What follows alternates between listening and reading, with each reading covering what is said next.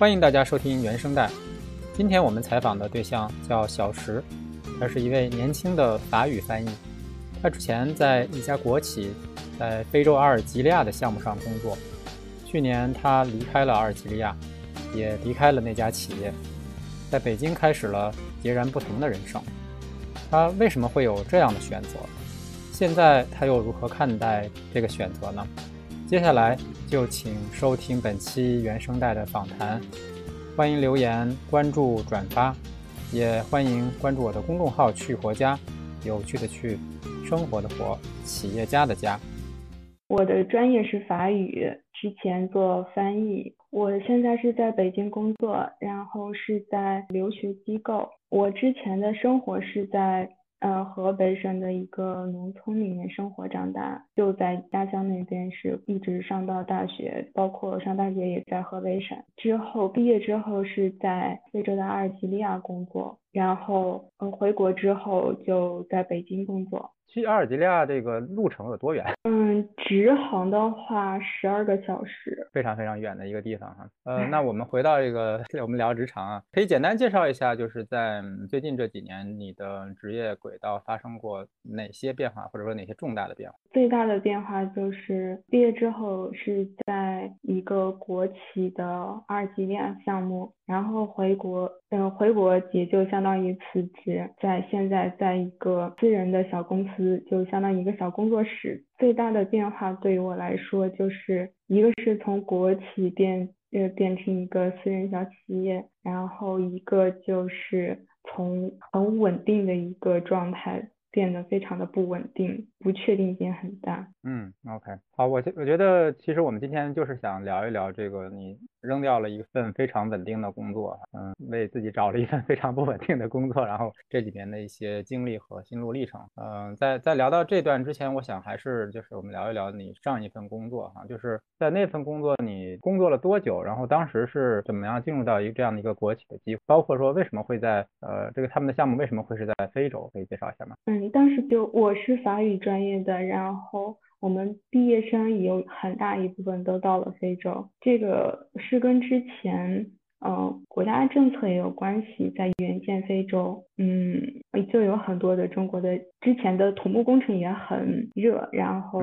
很多的中国的建筑公司都会到国外去发展项目。这个项目的话，一开始确实，嗯，就不管是行业本身还是政策的支持，是一个很大的项目。其实到了现在已经发展十多年之后，一些项目也不像之前那么，嗯，怎么说？包括利润呀，或者是在当地的受支持程度都没有那么大。一个是，嗯，这边建设的确实已经建设了很多。嗯，还有一个就是很多的，不管是大型的国企啊，或者小型的私人企业，嗯，就行业内其实有点鱼龙混杂，就各种企业都涌入这个市场之后，嗯，竞争也很大，然后呃，本来国内也比较喜欢压价嘛，这样其实整个的整个的环境，这个行业在就是在阿尔及利亚没有像十多年前那么。不是不属于一个上升期的一个行业。我之前选在非洲，一个就是因为整个的我们这个专业大部分人会去那儿，所以这是我们这个专业的学生的一个选择之一。嗯，一个就是我家那边有一个比我大一点的学姐，她是嗯到也是这个专业的，然后他就到非洲，可能他比我早几年，那个时候这个行业还不错，然后。我我当时去的时候，其实呃不是最发展的黄金时期。然后我当时去这个国企，因为也算是通过一个我们学校的一个学姐的介绍，然后到这呃推荐我到这个公司，然后经过面试，应届毕业生就直接进去了。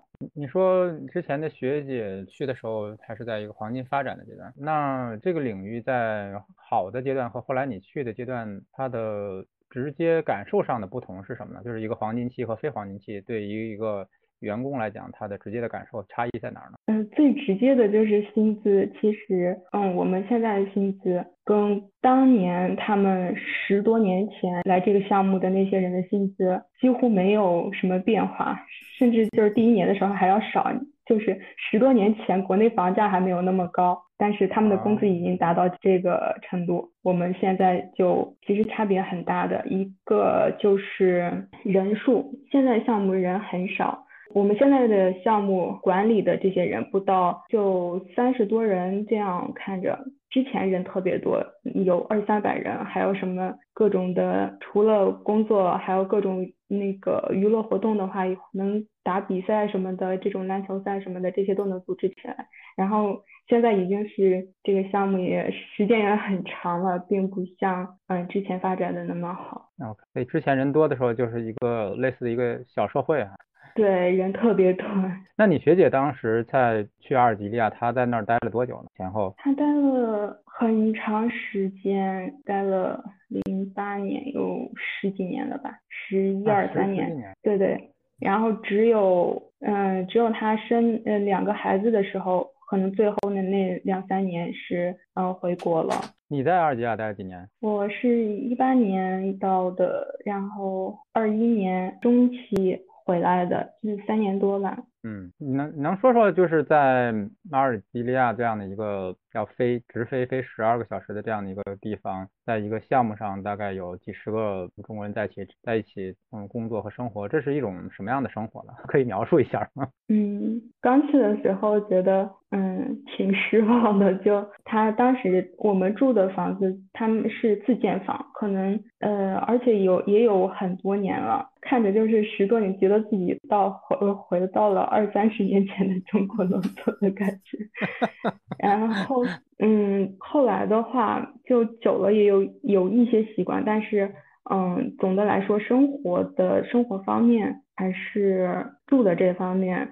已经相对于其他的建筑单位已经算不错了，所以有有了对比之后还可以接受，就最起码是自建的砖房，像有的项目的房子会是那种集装箱的那种房子。嗯，然后嗯，吃的方面的话，就全都是中国厨师，然后大家也都是吃的中国餐，这个还是嗯，大家还是比较吃的上面还是跟国内也差不多，毕竟他们当地的饮食其实我们不是很吃得惯的，他们可能会吃个三明治啊，吃个面包啊这样的，其他就是一群人，然后都都住在公司那，然后因为非非洲的治安，虽然这个。也是可以出门的，但是呃，公司这边也考虑安全之类的，大家都在公司里住着，嗯，也很少出去，就是必要的采购啊，就偶尔会出去逛个街，但是大部分还是大家一块儿出去，嗯，大部分时间还是都在公司里面，感觉工作跟生活没有分得很开。那你你们办公室和居住地中间有多远呢？嗯，步行两分钟就到了。就是划划两个区，一个一区一一半是那个住宿区，一半是工作的办公室。那你刚才谈到说出去逛街或者采购，就是就是你们比如说如果要去购物啊，或者是逛街的话。离你离你们的这个办公和生活的地方有多远呢？嗯，开车的话半个小时吧。它如果是平常普通的东西的话，其实在附近，即使走着可能十几分钟也能到的地儿。但是我们都会开车去出去。呃，然后远的话去大超市。阿尔及利亚有有两个大超市吧，一个是我们去的时候已经新建了，其实也就三层楼那样，三四层的。这种小商这种商场，在国内就觉得每个城市有好多这样的商场，但是阿尔及利亚就特别少。然后后来又新建了一个，嗯，也有个大概四五层吧，我不记得太清了，没有完全的逛过。还会有游乐设施，这也是阿尔及利亚的一个发展吧。咱们聊的时候，通常如果说聊一个国家，通常都会说城市，你怎么直接就说阿尔及利亚有几个超市？嗯，因为他们全国就那么两个大超市。这么夸张吗？对，所以 是挺夸张的。但是他们的物价好像也不是很低。比如那个大超市啊，嗯，也会，嗯，有一些国际的牌子这种的，其实也是，呃，跟国内的价格也差不多。嗯，那阿尔及利亚的这个国家的特色是什么呀？照你这么说，感觉像一个 镇子似的。嗯，确实各个镇子差不多。嗯，特色，嗯，他们主要是穆斯林嘛，然后都是呃不吃猪肉，都是牛羊肉这个。然后穿的服装的话，嗯，现在已经好多了，很多人都男男生的话，男士的话衣服都国际上都一样。然后女士的话，她们好多人还是要穿着长袍。现在已经开放很多了，但是也能看到一些年纪大的那些，嗯，还穿着全身的黑袍，有的只露两个眼睛。嗯，现在的话，好像孩子到了十二岁的时候，可以选择他是不是要包头巾啊这些的。阿尔及利亚的气候啊，或者说环境是什么样的？我们在首都旁边的一个城市，离地中海很近，所以。是地中海气候，环境还挺好。冬天的话也在五摄氏度以上，也不会很冷。四季没有像国内那么分明。他们山区的话还是四季比较分明的。嗯，如果是住海边地中海气候这个区域的话，生活还是挺好的。而且话他们的 自然环境很好，天也很蓝，然后水也很蓝，就拍照的时候都不需要加滤镜的这种。像海滩什么的，大家。好多人他们也很喜欢游泳啊，去晒，去沙滩上面玩，但是不像国内的这种沙滩的旅商业化那么严重，就人会比较少，这个就感觉很舒服，但是嗯，又就缺少管理，然后沙滩上垃圾会很多。啊，那那你们在阿尔及利亚会有所谓的？公众假期嘛，就是你你们怎么放假呢？嗯，我们我们放假的话是不跟他们的放假走的，他们放假我们还要上班，然后国内国内放假我们还要上班，而且因为是建筑单位，几乎是全年无休。到了国内的话，建筑单位可能还有一个冬休期，但是在国外根本我们那个项目都全年无休。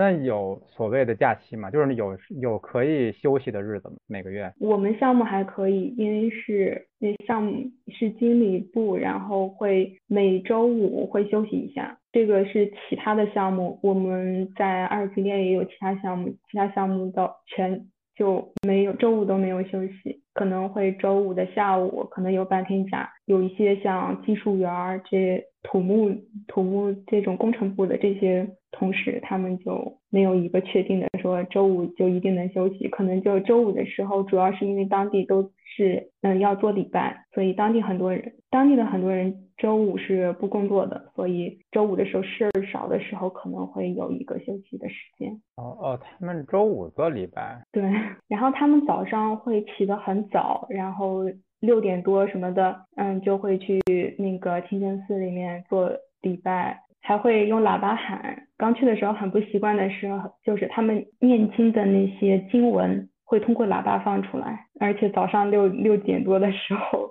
刚去的时候还是觉得这个还是一个困扰，久了也就习惯了。然后他们做礼拜，有的时候一天要做好多次，嗯，正式的就是早上，然后不那个平时的话，一天大概要做三五次这样。可能随便，比如说在我们办公区有一个有一个场地放堆一些材料啊什么的，他们会在那儿找一个地方，然后铺些铺一个毯子，然后就在那儿磕头啊，然后。做祈祷，所以每天都有三四次是吗？就是这这就是这些本地人，他们每天都有三四次要要做这样的仪式。对对，他们每天都要做，然后给我们开车的司机，假如我们要出差的话，去其他的比较远的地方，可能一天都在路上，在车上这样，他就没有办法像嗯就去专门做礼拜，他就说他在车上默念。那你刚才说早上六点就开始在在大喇叭里面放经文，那那剩下几次也用大喇叭来放吗？嗯，不会，都是早上，然后还有周五的时候可能白天也有。阿尔及利亚的这个官方语言是法语吗？还有别的语言？他们的现在因为阿尔及利亚它独立之后，之前是法国的殖民地，原来会是法语。然后现在都是现在是有法语、阿拉伯语，像在法院这种的，他们都会用那个阿拉伯语。他们现在也保护自己国家的文化，然后语言也是。嗯，法语的话，因为很多技术性的东西，他们还是要沿用法国的，所以像建筑文件这种官方的，你都法你都需要用法语，或者他们会出一个阿拉伯版本的，但是还是以法语为主。那他们自己的教教育现在是用什么语言呢？在学校里？嗯，现在是阿拉伯语，然后外语二外的话会选法语跟英语。但现在年轻人学英语的比较多了。原来的老一辈的话，年纪大一点人是受法语教育比较多的。嗯，所以。年纪大一点的人说法语比 年好多年轻人说的要好。这几年里面，你觉得从工作和生活里面，嗯，你觉得对你而言最大的困扰和最大的你最喜欢的东西是什么？哈，我在那儿生活的话，可能最最困扰的就是工作跟生活不能分开，就没有自己独立的一个空间和时间，这一点我就非常的不适应。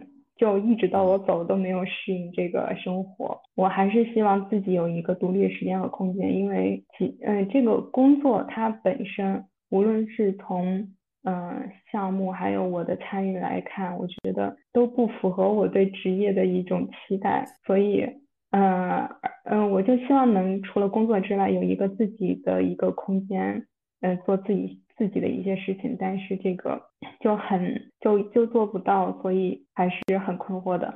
我最喜欢的就是嗯当地的这个慢的节奏，因为来了这儿之后，发现跟国内的完全不一样，然后就会有一个新的价值体系，也也没有那么大的颠覆，但是就感觉到是很大的不同的，可能之前所在乎在意的东西，换一个环境会觉得没有那么重要。就是在国内的话，包括我的生活体验也好，还有是学校的教育也好，都在要求我们做一个很成功的人。嗯，就是一定要有财富，这样你才能得到一些东西。但是事实上，嗯，就客观的来说，世界本来就是不公平的，每个人达到财富的路径肯定是不一样的。有的人他就是他有那个平台或者有那个认知，有的人就是没有。之前就是我的价值体系很单一，嗯，原来的单一就是好像一切都只有一种选择，而且你必须得做到。嗯，要是说体系的话，它甚至不成为一个体系，嗯，就特别简单，可以说是一种认知的局限。你说的局限是说？就是被之前这个社会灌输给你的那些东西局限了，是社会的灌输也好，还有自己的体验也好，都都有。那那你这个单一的价值观去到那边之后受到了冲击，还是说当你看到当地这些人这么慢的生活之后，它对你产生了什么样的影响呢？然后我就看到原来生活也可以是另一种的，就之前一直都是工作。呃，学习，然后就是工作，工作了之后要升职加薪，然后做到更好更强，这样好像你一定要在这个轨迹上，就不能有跌落，不能有停滞，就好像一直被在催着走。但是每个人是生命也好，生活也好，他有一个，他是有自己的节奏的。可能快，可能慢，但是整体的这个社会好像就要催着一直要往前，不管是整个，比如就说不能有职业空窗期，这样有会影响找工作，但是每个人都需要停下来走一走，想一想自己到底要什么，嗯，或者是通过什么样的生活方式来体验这个生命的旅程。但是社会就像一个不停运转的机器，就就像那个仓鼠的笼子一样。嗯，那小仓鼠就不不停的奔跑，不停的奔跑，永远也停不下来。那你是什么时候开始思考说你究竟想要什么，以及说你想从这个仓鼠的笼子里出去的？我就工作的工作第一次出门的时候，我就发现我们坐车，然后可能一上午，然后就到达要办事的银行，然后排一个很长的队，可能就五分钟十分钟就完成工作了，然后再回来再坐一下午回回公司，然后吃个饭就下班了。就是这种慢的节奏，第一天上班的时候，我说我天呐！怎么这么慢？就这么一点工作要等这么长时间，我觉得太浪费时间，太消耗生命了。后来的话，久了之后，可能有时候我们会担心这样太安逸了，嗯，养老式的生活是不是会对自己的成长很不好？但是另一方面，就看到原来这种慢节奏，人家也是可以生活的。还有就在国内的话，即使是到了地铁上，就已经。地铁一个封闭的空间了，但是地铁两旁它会有很多那个广告牌，但是在埃及利亚，可能在大马路上，尤其是他们很多的，并不是连一一个连着一个的那种村庄或者市镇这样的，然后我们一路上去就看不到几个广告牌，我就觉得啊，那个大街上还有马路上竟然可以不放广告的，那时候就觉得。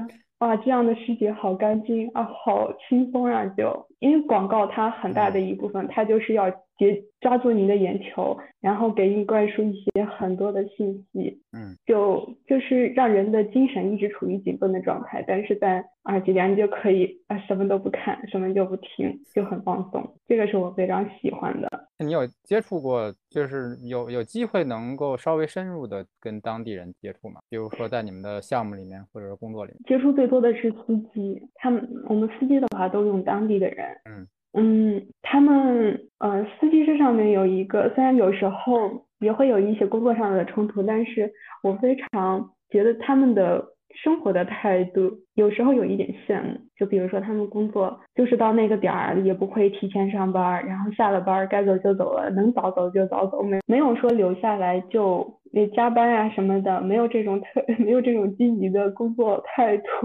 就会不觉得卷。嗯，给给他们加班费，他们会会留下来加班吗？啊，也会，但是钱要多。现在已经阿尔及利亚其实受中国人影响已经很多了。在十几年前刚去的时候，呃，给钱都不加班的，周 周末的时候就就没有人来上班。然后现在已经是被中国人已经呃传染了挺多的。现在也有很多人在周末的时候也工作。也也就是呃想嗯加个班挣个钱嘛，但是肯定要有加班费的，不像我们是没有加班费的，就无偿的工作。嗯，我们都是自来卷嘛。嗯，他们都喜欢说中国人总是呃说呃总是催他们快点快点。他说为什么一定要快点？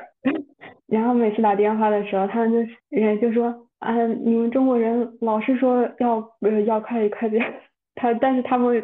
打完电话催了之后，他们还是按自己的进度，就经常要催他们。那对他们来说，在他们价值观里面，什么东西更重要呢？宗教的那些信仰吧，是深入到他们的生活的方方面面。当然也有嗯合适的，也有在我看来不是很合适的。合适的一点就是，嗯，他们的这种虔诚的态度，可能会让他们的心里怎么说有一个更安定的感觉吧。嗯。所以他们不会太在意，嗯，被催促呀，怎么样？可能他们会有一个自己的节奏。然后不好的一点就是，像比如说疫情的时候，有的人。可能是因为有的人确实接受的教育比较少，文化那个呃或者接接接触的信息比较少，然后就太就会过分的依赖于宗教信仰，这个就不具体说了。那当时二零年疫情的时候，你们的项目受到什么影响呢？一个就是我们的工作可能招人的话，有一些工人什么的不太好招人，然后一个就是。我们去办事办事儿的话，就是有安全的风险，所以尽量的大家，嗯，能不出去就不出去。这样，其实国内要求很严的时候，就要求我们公司也做到疫情防控呀这些的。但是因为离国内比较远，这这些制度啊，并没有很好的执行。其实那个时候阿尔及利亚也是很严峻的，然后一天多少例，官方报道还是并不真实的，真实的数字肯定是在这个官方公布的数字的四五倍之上，但是他们不会公布出来，所以我们工作是带着危险的，而且，嗯嗯，有一些有一些部分领导他们。并不是很重视这个事情，就是他们自身的意识并不到位，然后就在特别危险的时候让我们出去，见到呃当地的对接人的时候，还让我们尽量别戴口罩，就表示所谓的尊重嘛。但是那个是很危险的事情，虽然我。很安全，没有被感染，但是我们当时是当时是冒着风险的。那那你们平时这种，比如说有人有员工生病了，你们是去他们的当地的医院吗？还是你们自己自己有自己的这种单位的医院？嗯，之前有，现在已经没有了，好多年都没有了。因为之前人多嘛，然后项目也比较大，整个的话可能有资金支持啊，各种的人力支持都能到位。但是我去的时候已经都没有了，都要去当地啊。但是真的是医疗条件设施非常的差啊。我我即使我就在那那么多年，我从来没有因为自己去医院，因为我就想，嗯，我就是祈祷自己不要生病，扛着。那那你你们会从国内自己带药去吗？会，有常用然后什么嗯感冒药、头疼药都会从国内带过去。然后去药店的话无所谓。后来去了后，知发现药店其实他们药也挺多的，嗯，去药店也可以，但是他们那边药跟医院是分开的，然后有专门的药店，有医院。我非常的不想进医院，因为医院的卫生设施很差，而且他们的医疗护理啊也不是很好。之前有一个工人呃受伤了，被一个钢筋好像是呃扎到手怎么样？嗯。嗯，然后我带他去医院，他那个时候就就是能，就我作为一个旁观者看的都是皮开肉绽的这种，然后就需要紧急的治理嘛，结果那边要需要给他打破伤风，但是那边医院正好那个是周五还是周六我忘记了，他们说他们医院打不了，要又要让我们去另一个地地儿，就是一个专门打疫苗的地方，嗯，然后我们到了之后，人家又说。呃，工作人员不在，要等过两三天再过来。但是人怎么可能等呢？就医疗效率特别的差，那就是没有，相当于没有急诊啊。这这就是按理说这种应该是由急诊来处理的。他们是找的公立医院，所以就会出现这种情况。然后据说第二天，然后带他到了私人医院，因为实在等不了，嗯，到私人医院去打的破伤风，做了一些处理。公公立医疗不可靠。对，虽然便宜，可能没几块钱一个问诊费，但是措施确实不行。嗯，好，那我们我们往下聊哈，就是是什么让你决定放弃掉这份安定的自己的工作呢？最重要的是，我看不到我成长的空间，还有嗯我的一个发展。然后我看到好多同事，可能好多工作了好多年在那儿的，我不希望我在多少年之后变成他们那个样子，这是最重要的。然后一个就是，嗯，生活体验的话，嗯，体验并不是很好，因为我们一直在那个公司的驻地嘛，然后可能见的我们也不能融入当地的社会。然后体验当地的一些东西，即便体验的话，我觉得也不是一个要长久在那儿发展的，还是要回国的。所以长久来看，还是嗯，还是要离开。你你刚才说你们在那个嗯你们公司的驻地，是不是就相当于是说你们公司的那个在当地的嗯管理的人员都在都在一个相对稳固定的驻地，然后其他做项目的人可能要跟着项目去游牧，是这样吗？对我们每个项目都会呃有一个项目的营地，就是去哪个项目就会有，也是都有一个固定的住所的。通常一个一个这样的项目，它在周期上是多长呢？它这个周期还蛮长的。之前我们公司是在做高速公路的项目，然后这个项目就很早就结束了，这个之后就接的是房间的项目。但是房建项目一直做的都不太好，一个一个项目的周期非常长。然后在我我虽然之前我也不是搞建筑的，然后但是我觉得这个在中国的话，那真真的不是一个事儿，可能不到一年都完成的东西，那拖拉了六七年都没有完成，所以整个项目它是 非常处于一个不太好的一个状态。就不管是经济支持，还有呃人力啊，还有管理啊，这些都不是很到位。好，那那你刚才谈到说，你看到他们的那种一直在在这个你原来的单位里的那些人待了很多年的人的那个样子，然后你觉得你不想成为他们那样，你你能描述一下他们是什么样子吗？就是待了很多年之后。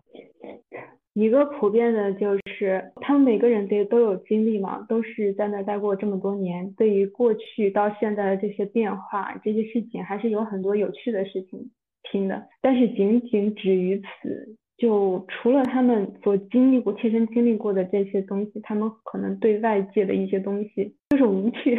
就是这种生活，我感觉太单调了。可能工作就是他们的整个人生，包括嗯工作生活，然后全都是建筑单位上这些事情，而且是没有生活的。可能生活顶多是打个乒乓球，因为他们没有什么自己的事情。那些年纪大的人就喜欢找年轻人的事情，因为他们习惯了集体的生活，他们就很希望我们也融入他们的集体。但是我们不喜欢他们每天就说说这个说说那个，背地里说别人一些东西。我们可能就会有更多自己喜欢的事情，嗯，聊聊天儿啊，然后看个电影这样。但是他们总喜欢。就希望我们融入他们，但是他们又很没有趣，我们也很不喜欢听他们就他们的说教，他们总以为自己好像有了十多年，比我们长十几岁就非常的就好像很有经验，需要我们听他们的似的。但是在我们看来，他们很多做的事情也很迂腐，就是很反人性，因为他们是被反人性压榨过来的，他们就觉得。多年媳妇熬成婆，就让我们接受他们那种方式。但是我们现在已经接受不了他们的生活那种方式了。有的人就很巴结领导嘛，就这个很很普遍的。就如果是要上升升升级什么的，肯定要是嗯对领导投其所好啊，也。或者表现的对领导非常的尊敬，因为这个等级他们真他们看的是很严重的，就巴结到的程度让我有时候觉得不可思议。因为现在的话，我们项目也就这么二二三十个人，但是我们住的房子还是嗯十几年前的那间过来的嘛，然后里面也是没有什么所谓的装修，就很简单。但是我们。的一个领导，呃，就为了一年一度的呃国内的领导视察，然后把几个招待间装修的铺上瓷砖地板，然后有单独卫浴。我就想，在这儿生活的人、工作的人，一年到头都在这儿工作，凭什么都生活在十几年前的房子里面，还没有独立的卫浴？真的很原始。为什么不体体谅一下现在的员工，让让员工工工作的？然后现在这个年代了，还要住着原来的房子，而那领导他都不一定来的，一年可能就来一次，也可能根本就不来。为什么要控制着那么几个房间，花费那么大，要做这样一个东西？我是很不理解，但是他觉得很光荣。我觉得把钱就就不说要考虑员工，那钱也是浪费的，但是他们宁愿把钱浪费在讨好领导上，也不会说。做一些实质的为员工，哪怕不是为员工，我觉得最起码的生活的便利都没有。你说你说没有独立卫浴，我觉得这还这还挺离谱的。我觉得毕竟这个项目在这这么多年，这些都是应该考虑的。但是他们所谓的节省，只是把只是压榨员工而已。但是他们在领导上一点都不节省。你你这么一描述，我觉得你们跟领导生活不在一个时代啊。领导住的是这个宾馆式的房间，你们还是住的这种。你你一说，我在想，这得回到好几十年前才 才能想象出来的这种生活条件。对，呃，其实一开始我刚去的时候，那一届领导还是跟我们都是一样的。嗯，那届领导还喜欢让我们加班，虽然没有很多工作值得加班的，当地的人也不工作，我们怎么加班呀？但是我。觉得最起码他是有一个工作的态度在那儿的，我觉得这领导还不错。然后我刚去没两天他就走了，然后换了一个新的领导。这个领导之前也不是主抓工作的，就是主抓一些其他的东西。然后他上任之后就呃各种跟工作无关的操作很多。之前领导们是没有独立卫浴的，因为大家都是都在工作嘛，然后都是一个项目而已，也没有谁比谁更高一等的这种。可能工作上工领导要求严格一点，但是这届领导就是工作上面并没有很什么，工作能力并不很突出，但是工作上比较花哨的事情，就比如讨好领导呀，让让自己显示自己很有官架子这一方面，他们会做的比较多。除了你离开阿尔及利亚。你身边的同龄人，他们的选择是什么？最早的一个，我不是最早走的，之前有一个走的，比我们就大两岁，他是唯一一个大我们几岁，但是没有被同化的人，还有着年轻人活力的人，然后他就嗯辞职了，他。他头一年走，我第二年回来的。我们其实这一届的话，都是对这种生活非常不满的，生活还有工作状态都很不满。嗯，但是大家都没有勇气跳出去。一个就是国企的这个名头，它能给的这种稳定，但是呃，另一个方面就是它没有一个好的成能力成长的平台，所以大家还是一方面就很惋惜。就觉得自己在这得不到，成长，然后一方面又因为在这得不到成长就不敢出去，因为没有足够的能力出去，大家很矛盾的。陆陆续续是有人辞职的，有的人像刚刚上刚上任一两个月就直接就辞职了，就立刻就相当于。在烫水里面，青蛙一下子就跳出去这种，然后也有就拖着就老总是想辞职，但一直没有辞的。那如果说除了在这个非洲项目上工作，那那你们整个这么大一个国企，有在国内的机会吗？国内也是有工程项目的，然后国内的话也可以调，但是还是就在一个工地儿。对于像我们翻译来说，在国内的话只能做行政了。这这个也不是我想要的。你觉得从想离开到做出这个决定，在对你来说这个难度有多大呢？难度挺大的。第一点呢，就是 经济压力，因为确实如果不走的话，还是有一个持续稳定的收入的。相对于，嗯，如果我直接在国内的话。嗯，国外的相对来说比国内工资还高一点。然后第二个就是一个身份认同，就因为它很稳定，然后这个公司在别人看来好像也不错。虽然具体的项目只有自己知道是什么样子的，但是在别人看来，可能每个工作都有自己的难处。他们会觉得最起码是国企。有稳定，嗯，相对来说福利的这些是健全的。这个身份认同呢，就是别人就会觉得，哦，我在国企还很稳定，会觉别人会觉得啊，这是一个很好的工作。然后第三点就是工作的这几年，我觉得没有什么成长。我知道有自己一部分是自己的原因，还有一部分就是我觉得这个平台确实没有提供很大的关于职场的。帮助，尤其是对外就是用于跳槽来说，这种的能力它是提供不了的。就比如说这个国企，它是有一些给员工提供的学习的一些政策规定的。嗯，可以像我们翻译的话，本来是有北外给一些线上的课程，我们是可以参加的。但是当时我还很开心，我看到了这个嗯通知，然后我跟领导说，然后领导就。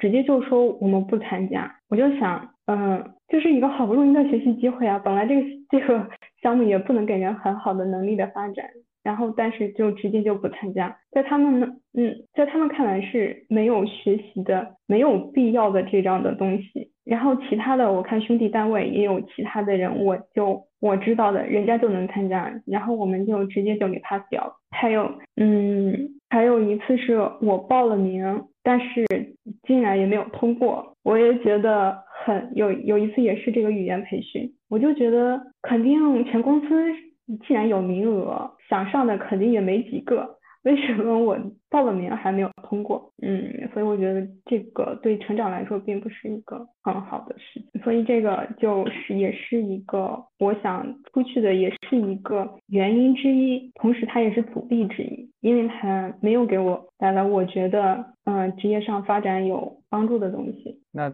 最后推动你做出这个选择、提交辞职的这个呃，最后那一个动力是什么？这个期间有陆陆续续的一些事情，就不能单看一件事情，就包括我在诺言社区看其他的人呀，然后看嗯奴隶社会的文章，然后包括嗯向您咨询找教练资源。然后这些都是一些前期的一些铺垫，就是一个对外的链接，让我更客观的面对我回国这件事情。然后最终让我做这个决定，就是我的一个姐姐，她不管我学从学习到工作，我都会有重大决定的时候，都是会寻求她的意见。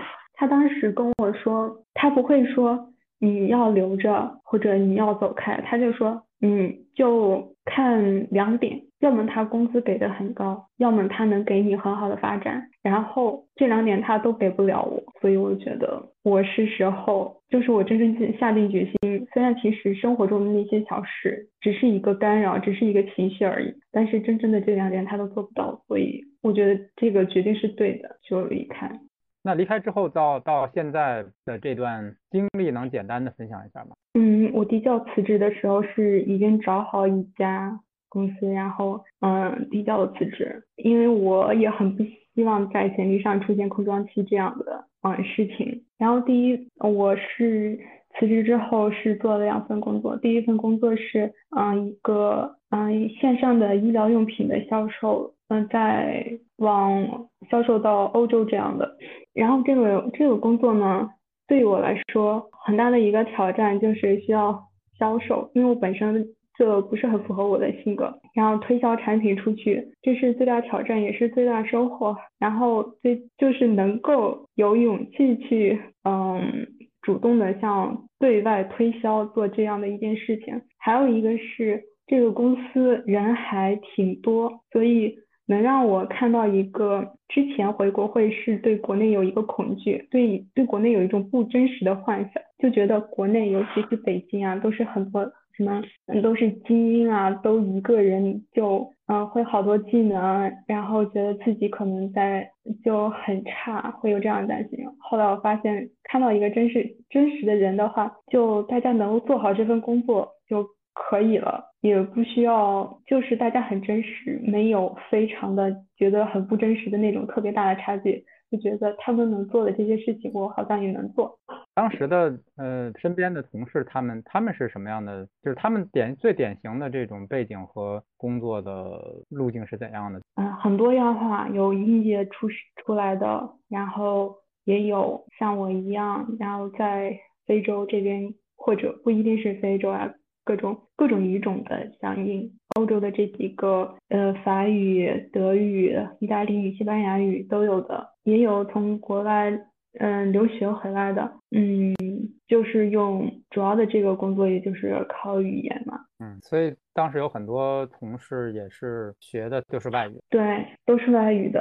嗯，挺有趣的。那你觉得在这份工作里的你的那个销售能力得到了什么样的提升呢？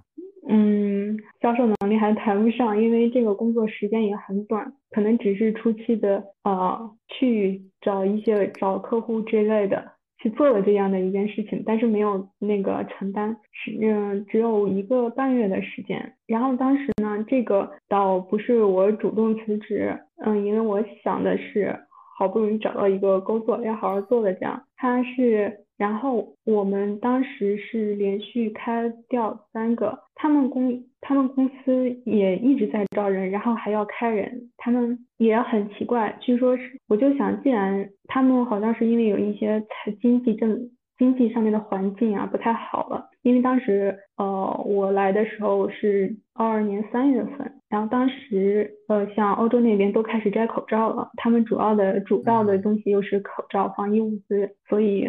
他们这个就经济不是很景气，然后他们就会呃开掉没有经验或者是没有承担的这样的。但是呢，既然他们要开，为什么当时还要招呢？明明知道没有经验，那他们为什么要招？而且他们说的试用期三个月，其实根本不到三个月。所以这个里面其实有一些，大概是因为他们财政紧张，还有一些我们不知道的原因。后来你又怎么找到这这现在这份工作的？当时就是在网上投简历，然后这个公司就给我打电话，然后去面了试，就直接去了。然后是一个小工作室，然后人际关系也比较简单，然后跟跟我的法语还用得上，然后觉得能做这个事，就暂时就先在这个工作了。嗯，你觉得从原来的国企出来之后的这这段动荡和不稳定的日子哈，对你来说，你的你觉得得到了什么？最大的是，我觉得我能够接受变化。那你现在对待变化的态度跟以前的？差别是什么？以前是完全不能接受变化，就觉得自己的下一步一定要比当下的这一步一定要好。就包括从进大学开始，就觉得自己一定要做很多很多事情，让自己提高能力，不能浪费时间。但很多事情都没有按照预期的那样的走。但是整体下来还算看起来还算不错。毕业之后直接进了国企，然后我就想，我的原计划是从国企之后找一个和高新技术有关系的这种职业。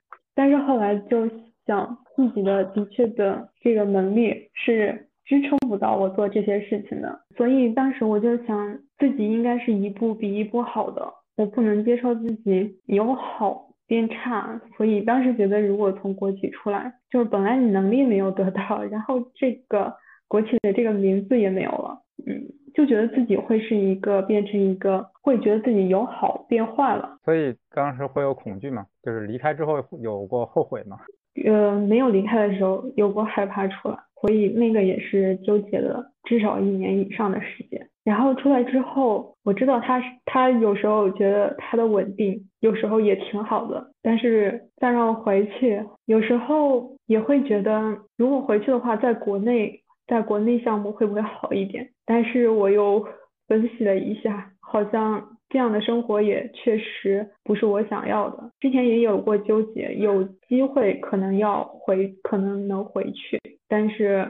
我想我回去的话，还是之前的那种状态。后来也是纠结了纠结了几天，然后决定不回去。到现在的话，我觉得这个决定是非常好的，因为我如果回去的话，我知道一辈子是可以看得到头的。嗯。但是我现在的话，我觉得接受是一个好事，就是接受这种状态。有有的一段时间，这个接受的过程其实也是很漫长的，就是包括。我之前的恐惧也好，纠结也好，就是一切本来 都不确定，而且它还没有向着好的方向发展，然后对这种不确定性就感觉有一种巨大的恐慌，然后就觉得自己以后是不是就也说不上来，就不知道自己以后就是那种感觉要跌入谷底，跌入深渊的那种感觉。跌入谷底最起码有个底儿，但是跌入深渊就是不知道那个程度是什么。现在的话，接受这种状态，一个就是。发现好像现在并不觉得很差，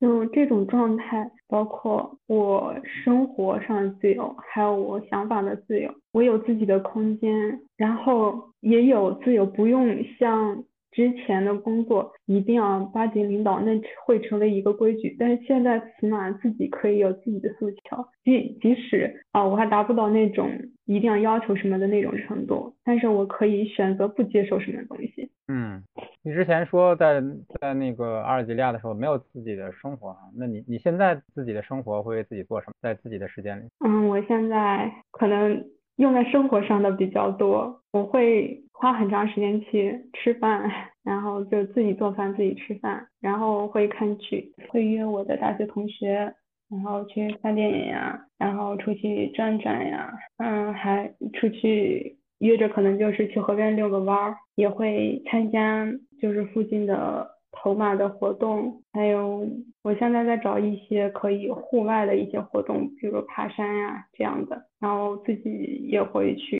逛一些博物馆、博物馆、图书馆。你说，你说做饭和吃饭会花很长的时间，你是喜欢做饭吗？之前是不喜欢的，现在也也不算是研究，但是非常享受这个过程，因为之前一直是在。一个非常紧绷的状态生活，包括学习也好，工作也好。虽然我在国外那么多年，但是我真正的看电视剧也没有很长时间。虽然工作强度也不是很大，但是。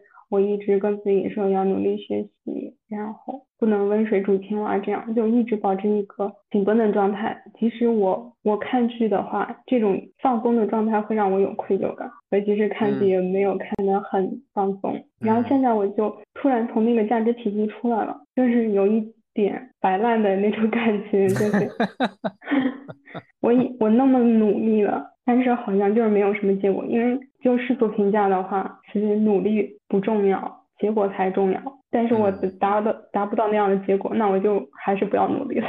我会偶尔会。之前纠结的时候，就整个环境有这么大一个变化的时候，看着自己没有向着自己想要的那个方向发展，确实有摆烂的这种心态。但是呢，现在最起码觉得很踏实。但是我我觉得这个也是阶段性的，我还是对未来有一些期待的。是之之前想摆烂，但是觉得很很有负疚感，现在进入到这这一种嗯摆烂也可以好好 享受的状态。可以没有心理负担的摆烂，是这样吗？嗯，是有一种很放松的，就觉得，嗯，就觉得只是人生的一种不同的形式，没有说不可以。嗯，我我感觉这现在这个心态跟这个阿尔及利亚的司机有点像。对，其实我当时很羡慕的就是他们的这种状态状态。他们当时，嗯，就跟我说，他们问我，嗯，在中国司机是一个，嗯，很被看不起的职业嘛？就他们觉得觉得给别人开司机，给领导开司机的，人家是领导，自己是司机，在他们看来是没有这种区分的。觉得司机就是一种职业，所以我觉得当时觉得，哇，他们心态真好，就那种阶级观念并没有那么很强，把人们分成五六九等，不管客观上经济的这种等级也好，客观上是怎么样，但是他们在心态上不会觉得自己低人一等，我觉得这个很好。嗯，可可能在他们的这个信仰里面，大家本来就是平等的，所以这就是一个不同价值体系。嗯。挺好，所以所以转了一圈，你现你现在终于终于从阿尔及利亚学到了点东西。